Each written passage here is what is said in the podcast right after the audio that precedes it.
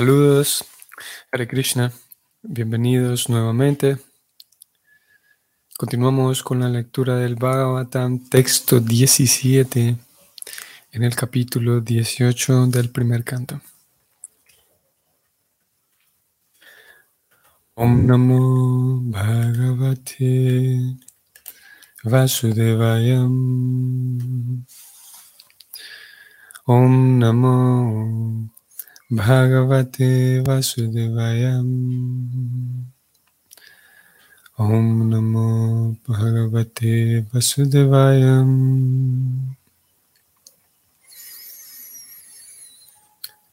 Tamna param punyam asamritartam Akyanam hatyabhuta yoganishtam Akyahyananta charito papanam pariksitam bhagavata viraman. La traducción es la siguiente.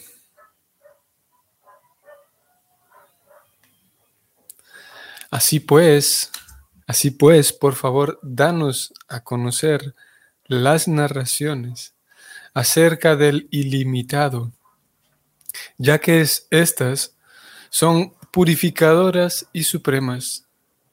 Esas narraciones le fueron referidas a Maharaj Pariksit y son muy queridas para los devotos puros, pues están llenas de Bhakti Yoga. El significado es el siguiente. Lo que se le habló a Maharaj Pariksit y que es muy querido por los devotos puros, es el Srimad Bhagavatam. El Srimad Bhagavatam está lleno principalmente de las narraciones acerca de las actividades del ilimitado supremo y por consiguiente constituye la ciencia del Bhakti Yoga o el servicio devocional del Señor. Así que es para o sea, supremo, porque aunque está enriquecido con todo el conocimiento y la religión, está específicamente enriquecido con el servicio devocional del Señor. Fin del significado. Bueno, entonces el tema es similar al tema que tocamos ayer, como estos sabios los sabios que están reunidos en Naimisaranya terminan entonces esta sección de versos que comenzó con el, eh, con el verso 11, dijimos, y hacia este verso 17 ellos, em, de hecho, efectivamente hacen, piden, por favor, que, que em, Sutta, em, sí, que Sutta Goswami hable aquello que escuchó. Y lo que escuchó él son las narraciones acerca de, aquí se le se, hace referencia a Krishna como el ilimitado, como el, ilimitado supremo, Ananta. Y entonces ellos piden por favor eh, escuchar esas narraciones y como hemos dicho ya en varias ocasiones, es esas historias que van a ser narradas a partir de el canto segundo esas historias, en realidad el, orador, el, quien está narrando estas historias, en realidad lo que sucede es que él las escuchó justamente cuando Parixit eh, decidió abandonar todo, fue a la orilla del Ganges, se sentó allí, apareció, aparecieron muchos sabios, en realidad una reunión muy grande de sabios, porque era una persona muy importante Parixit, pero estaba ahí listo para morir en siete días, se sentó y uno de esos sabios que apareció allí era su maestro espiritual, Shuka, Goswami, Sukadeva. Sukadeva entonces narra para Pariksit todo el, Bhagavatam. Eh, en realidad el Bhagavatam contiene muchas historias de, de, tantos devotos puros y historias de Krishna. Y entonces en esa reunión se encontraba Sutta Goswami, se encontraban tantos otros sabios. Y Sutta Goswami es entonces a él, a Sutta Goswami que escuchó esas narraciones, es a él a quien ahora le están pidiendo que por favor danos a conocer esas historias. Que esas historias están relacionadas con Ananta, con el ilimitado. También podemos mencionar aquí que, eh, de acuerdo con, los conocedores del tema, el Srimad Bhagavatam no es en sí, digamos, un libro mm, estático en el sentido de que por, debido a Krishna ser ilimitado, por definición Dios es ilimitado, por lo tanto la, la, variedad de devotos que se acercan a Él y le prestan servicio es ilimitada también. Hay una variedad ilimitada, por lo tanto. Entonces el Bhagavatam no tiene un límite. Lo que sucede con nuestro Bhagavatam que nosotros hemos recibido es que se han eh, eh, escogido algunas historias y se han puesto allí en ese, en Bhagavatam. Pero indudablemente hay literalmente una cantidad ilimitada de historias que, que, se pueden incluir en el Bhagavatam y que a nuestro Bhagavatam, el Bhagavatam que nosotros recibimos, se le, han incluido esas historias específicamente y está constituido por 12 cantos y cada canto se divide en capítulos y, pero en fin de cuentas el Bhagavatam eh, es, podría ser ilimitado si, si, lo tomamos como las historias de Krishna relacionadas con sus devotos. Y lo importante aquí es que, vamos a ir un poco más abajo, mm, ese Bhagavatam o esas historias son muy queridas por los devotos puros, dice aquí el verso. Y aquí está la clave. ¿Por qué? Porque están llenas de bhakti yoga. Están llenas de bhakti yoga. Ayer hablábamos de cómo hay esa diferencia entre simplemente estar iluminado y, estar amado y, y, saberse y sentirse amado. Esa diferencia entre eh, percibir la luz y percibir el amor. Y en este verso se pudo haber dicho, por ejemplo, esas historias son muy bonitas porque, porque le, limpian a uno de la ansiedad. o esas historias son muy bonitas porque eh, son, bueno, arriba sí se habla de que son iluminadoras, vamos a ver. No.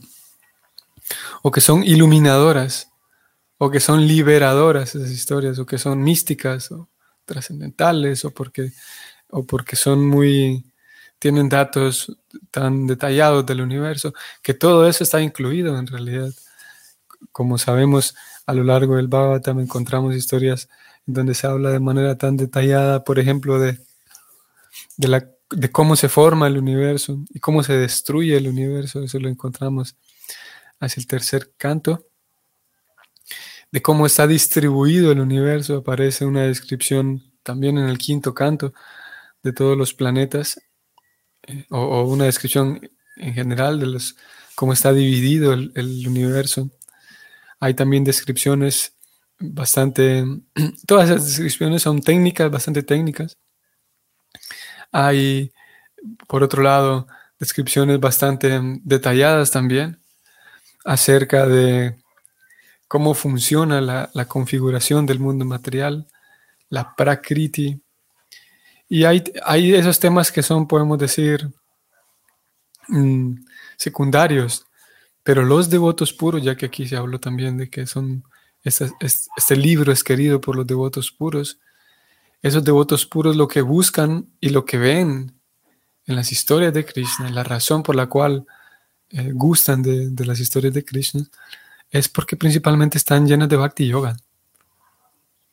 Independientemente de que se hable otro tipo de conocimiento, independientemente de que para algunos puede ser atractivo el, el, el, Bhagavatam, por ejemplo, para algunos puede ser atractivo porque, porque está escrito en este idioma sánscrito y están, se escucha tan místico y para quienes están observando aquí la pantalla, oh, voy solamente por un momento a cambiar la, la pantalla a inglés ya que en, la, la versión en inglés aparece el, el, el, escrito en sánscrito original. Entonces alguien podría comprar el libro y alguien podría estar súper contento con la compra que hizo, porque eh, aparecen aquí estos versos en sánscrito y vamos a, descubrir que el sánscrito es un idioma tan genial, es el primer idioma. Entonces puedo yo estar atraído únicamente por, por esas características, como digo, místicas del Bhagavatam. Y aparte aquí aparece la, la, transliteración, entonces yo puedo cantar también el mantra y, y, eso puede volver al libro atractivo.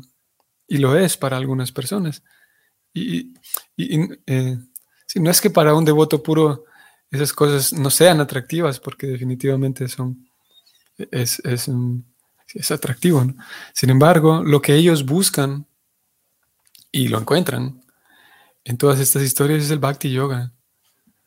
Es eh, la devoción, la, y, en eso consiste todo el libro, las diferentes formas en las cuales Krishna es, vamos a decirlo, es, es tan genial, es tan bello, que acepta la expresión de amor, la expresión de devoción de diferentes devotos que han sido puestos en diferentes circunstancias. Y en eso consiste el Bhagavatam.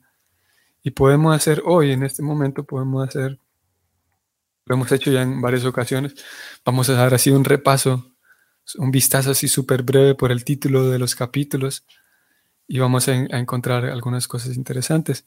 Como digo, es eso lo que buscan y es eso lo que encuentran y es eso lo que saborean los devotos puros en el Bhagavatam cómo hay un intercambio tan bello de amor, un intercambio, y eso es Bhakti Yoga, es eso. Krishna también practica Bhakti Yoga. No es una, no es una actividad unidireccional, no solamente que el Bhakta practica Bhakti, el Bhakta es el devoto, y Bhakti es la, la, ofrenda, digamos, de parte del, del devoto. Pero por ser un yoga, por ser una conexión, Krishna también lo practica. Obviamente que Krishna, al momento de, a ver, el bhakta, el devoto, la devota, al momento de ofrecer algo a Krishna, es eso, es una ofrenda, es un yagya, es una, un sacrificio de ofrenda. Y Krishna, en, respuesta, no, no es una ofrenda como tal, no es una ceremonia la que Krishna hace para su devoto, pero sin duda que está participando del yoga, de la conexión que ese devoto hace con él y está participando del, intercambio amoroso. Los dos están participando en ese yoga amoroso. Entonces los devotos puros lo que buscan es eso.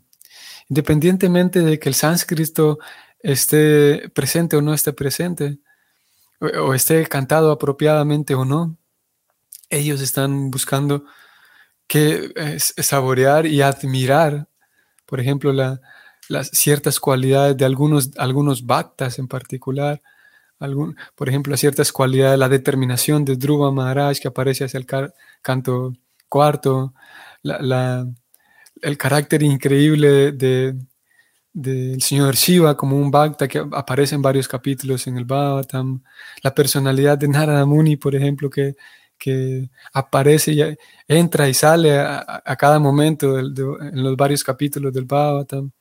Los Bhaktas, los lectores y los estudiantes del Bhagavatam, entonces van admirando y, como puedo decir? Sí, admirando y desarrollando un cariño, podemos decir, por los bhaktas que figuran en el Bhagavatam y apreciando la expresión de devoción que ellos hacen por Krishna y admirando y saboreando también cómo Krishna mm, recibe esos, esas expresiones de devoción de parte de sus devotos. Y es eso lo que, lo que mantiene vivos, vamos a decirlo así, en un sentido figurado, lo que mantiene vivos y entusiasmados a los devotos puros lectores del Bhagavatam. Vamos a, ir un momento entonces. Canto primero, esto ya lo hemos visto. Vamos a pasar por capítulo por capítulo. En este primer eh, capítulo es como una, todo el primer canto es una especie de introducción en este primer capítulo aparece la reunión de sabios, todos, todos ellos son sabios, de entrada ya es atractivo el tema. Los sabios se reúnen y tienen unas preguntas para el sabio mayor de todos ellos.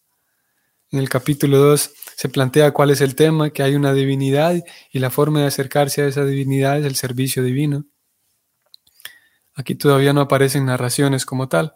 En el capítulo 3 ya se da una lista de cómo esa divinidad se manifiesta en el mundo material y esa divinidad es Krishna.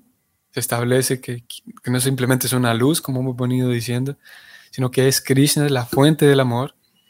Y aparte, por su propio amor aparece, se manifiesta en diferentes encarnaciones en la tierra o en el mundo material. Y aquí se da una lista de todas las encarnaciones de Krishna. Y a partir del capítulo 4, aquí comienzan ya las historias. Aquí aparece, por ejemplo, ya la historia, la aparición de Narada. En este capítulo desde aquí hasta el capítulo 6, estos tres capítulos, encontramos a dos, personajes, Narada y su discípulo Vyasa, grandes, eh, grandes nombres y sin duda grandes personas también. Narada es, sí, es, Narada es el maestro espiritual de Vyasa y resulta que Vyasa es el escritor de los Vedas. Y aquí en estos tres capítulos entonces apreciamos la, devoción tanto de Narada y la devoción tanto de, Vyasa también. Y como ambos tienen caracteres diferentes, tienen personalidades diferentes, por lo tanto una relación diferente con Krishna. Ni Narada intenta imitar a otros, ni Vyasadeva intenta imitar a su maestro espiritual. Ambos son ellos mismos y Krishna eh, recibe la devoción de ambos. Aquí se encuentra Narada con, con Vyasadeva, Vyasadeva se ha dedicado a escribir porque esa era su, ocupación, pero escribió algo que no lo tenía satisfecho y su maestro espiritual habla de Krishna, su maestro espiritual le explica que por qué se siente insatisfecho, le da un par de instrucciones, el discípulo le pregunta al maestro espiritual acerca de su propia vida, Narada Muni narra su historia personal, cómo ah, en sus vidas previas había conocido a los Vaishnavas, etc. Y en toda esa narración entonces percibimos la presencia de Krishna y como Krishna va recibiendo el servicio de ambos. Como Narada, por ejemplo, le encontraron los grandes sabios, queda enamorado por el servicio devocional, un poco lo que hablamos ayer también. Y desde allí, entonces vamos apreciando la, magia, podemos decir, de Krishna, como, como Krishna va, va guiando y, va abriendo el camino, limpiando el camino para que su devoto transite esa devoción pura. Desde aquí en adelante, desde el capítulo 7 hasta el capítulo 9, estos tres capítulos retoman la, línea cronológica en relación al, a lo que sucedió después de la batalla de Kurukshetra, todo esto, estos tres capítulos y todos los capítulos en realidad en adelante, desde el 7 para adelante ya son es información posguerra, especialmente estos tres, 7, 8 y 9 hacen referencia y nos llevan al momento en el cual la guerra está allí fresco todavía todo el asunto. En el capítulo 7 mueren los hijos de, de los, herederos que existían, los cinco hijos de los pándavas mueren porque en realidad los asesinan. El asesino es Drona. Vemos en este capítulo eh, el, el carácter de Arjuna, de Draupadi, eh, siendo devotos, podemos apreciar ahí el carácter de ellos. Capítulo 8 y 9. El 8 es un capítulo bastante particular. Es, aquí donde están incluidas las oraciones de la reina Kunti, que es la madre de los Pandavas y tía de, de Krishna. Y ella le ofrece unas oraciones muy, como digo, muy conocidas y curiosamente, saben que cuando se hace un, cuando vemos todo el, cuerpo de, toda la obra de Prabhupada, él con mucha frecuencia, prácticamente a diario, daba lecturas y, charlas acerca del Bhagavatam, como lo que ahora hacemos, como esta lectura. Y a donde sea que él iba, y la mayoría de ellas fueron documentadas. Y la mayor cantidad de lecturas que Prabhupada hizo, de charlas que Prabhupada dio sobre el Srimad Bhagavatam, fue acerca de este tema, de las oraciones de la reina Kunti. Encontramos también como Krishna eh, aparece para salvar a Parixit que estaba en el vientre. Ya hacia el capítulo 9 encontramos ahora al abuelo de los Pándavas que eh, está muriendo y antes de morir habla acerca del servicio devocional. Krishna está allí presente. Bismadeva está completamente conmovido porque su querido Señor em, le, concedió la gracia de estar presente ante Bismadeva al momento de él morir. Es una, una, escena bastante así solemne. El gran abuelo de los Pándavas el gran guerrero que a todos, todos temían y todos respetaban también, todos admiraban. Y Bismadeva habla allí del servicio devocional. Krishna está presente, los Pándavas también. En estos dos capítulos siguientes, 10 y 11, encontramos como Krishna se va del campo de batalla. La guerra acaba de terminar. Krishna entonces se va de la ciudad de los Pándavas hacia su propia ciudad, parte entonces de Dwaraka en el 10 y entra, eh, perdón, eh, parte hacia Dwaraka, parte de, Hastinapura, y en el 11 entra, de hecho, arriba y llega a Dwaraka. Y aquí encontramos cómo es recibido, por ejemplo, por sus devotos, ahora los devotos, eh, sus esposas, sus hijos, todas las personas que vivían en Dwaraka, en su, ciudad. Sí, de hecho, aparece personalmente Krishna en, ambos capítulos. Capítulo 12 sigue, ahora nos, lleva nuevamente el capítulo 12 la atención nuevamente hacia el palacio real de los Pándavas. Sucede que Pariksit ahora nace el único, el, último emperador, el último heredero de los Pándavas, la última esperanza de los Pándavas, nace, nace Pariksit. Aquí se describe cómo ocurrió todo eso el abuelo Dhritarashtra parte. También aquí encontramos eh, y aquí vimos el carácter de, de Yudhishthira, que todavía era el rey. Y en todos estos relatos, a pesar de aquí en adelante, a pesar del 2, de que el 12 en adelante no está presente Krishna personalmente, en todos ellos seguimos encontrando cómo esos devotos puros actúan y cómo Krishna em, recibe la, expresión de devoción de ellos. Encontramos aquí entonces en el 13 como Tritarastra, después de haber sido malvado, al final abre un poco sus ojos y, cae un poco en cuenta por la, por la mm, ayuda de su hermano, su hermano Vidura.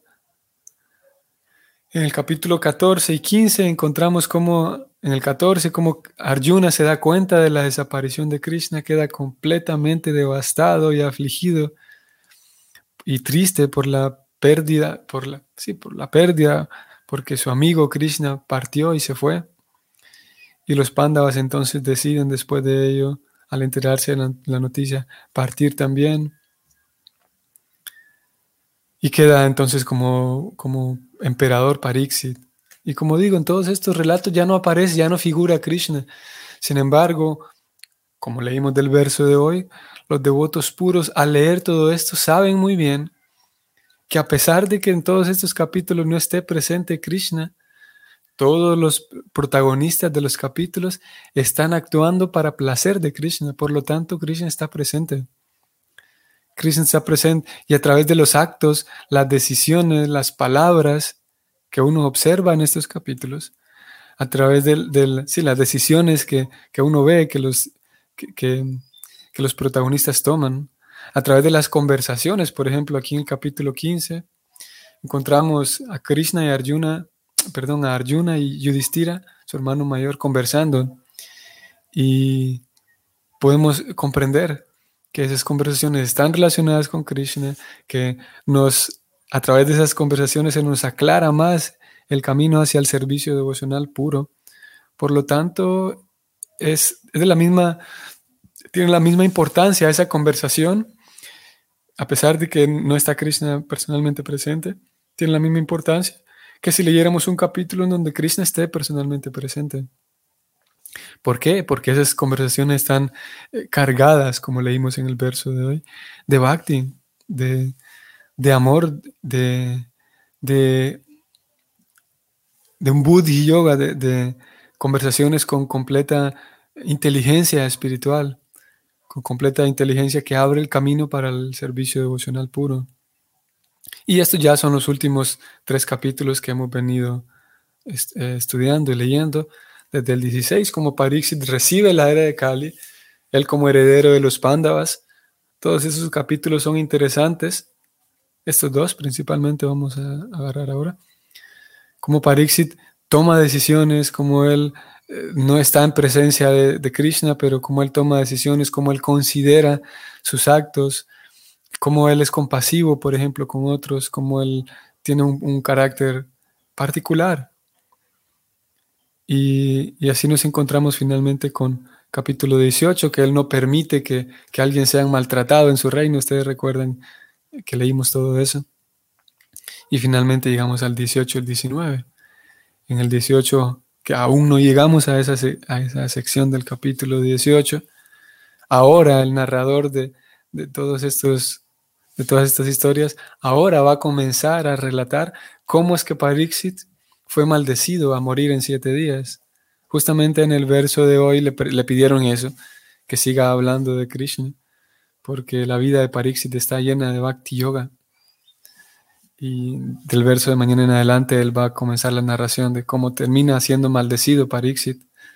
Y debido a esa maldición, entonces él decide, él sabe muy bien, por ejemplo, un momento bastante eh, que ejemplifica muy bien esto que estamos hablando en el capítulo 18 es que Parixit, ah no, en el capítulo 19 lo vamos a ver, Parixit inmediatamente sabe que lo maldijeron y no toma eso como, como algo malo, él sabe muy bien que Krishna está presente, él sabe muy bien que nada puede ocurrir si Krishna no lo permite, por lo tanto, sabe que esa maldición sucedió por designio de Krishna. Por lo tanto, ni culpa a Krishna, ni culpa a la persona que lo maldijo, ni, ni, ni, se, ni se encapricha con el destino, ni con nadie, sabe muy bien que Dios está presente y que está de fondo y, está en, su control, está todo. Entonces Parixit con completa sobriedad, con completa mm, sobriedad y, sensatez, toma esa maldición y decide entonces eh, ir a, meditar sus últimos, sus últimos días, decide ir a dedicarlos a Krishna.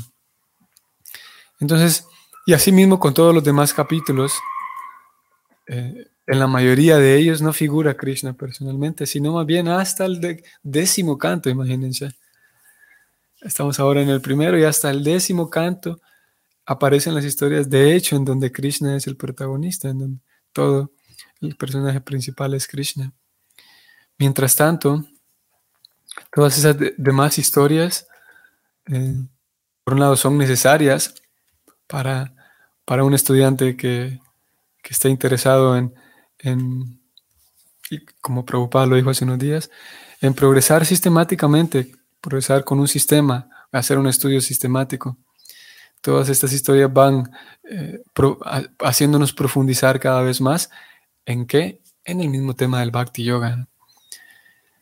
En, esa misma maduración, en que vaya tomando fruto ese, eh, em, y vaya despertando ese deseo por, por entregar nuestra vida a Dios simplemente. No significa volverse un renunciante, no significa volverse un monje, no significa volverse un sacerdote. Si alguien quiere hacerlo, pues adelante. Pero el libro lo que busca es que despierte en nosotros el amor por Dios. Y habrá otras cosas que son secundarias, como la, parte social, la parte administrativa, eh, formamos parte de una misión, que tiene una dimensión administrativa y que tiene en cierta medida es necesaria la administración. Hay a veces cierto tipo de burocracia incluso, pero en fin de eso es secundario, en fin de cuentas, lo que busca este libro y esta misión, lo que buscan los grandes acharyas, es que pueda despertar en nosotros ese amor puro y volvernos devotos puros. Y en realidad lo somos en un sentido, porque seguimos a los grandes devotos puros y el, asunto consiste en cada vez purificar más nuestro corazón para ofrecer un mejor, eh, recibir de mejor manera el, amor de parte de Krishna y ofrecerlo a, cambio, ofrecer, realizar ofrendas cargadas cada vez más con amor devocional. Eso nos, nos hará más satisfechos y complacerá más a Dios. O mejor al revés, eso complacerá más a Dios y por lo tanto estaremos más satisfechos.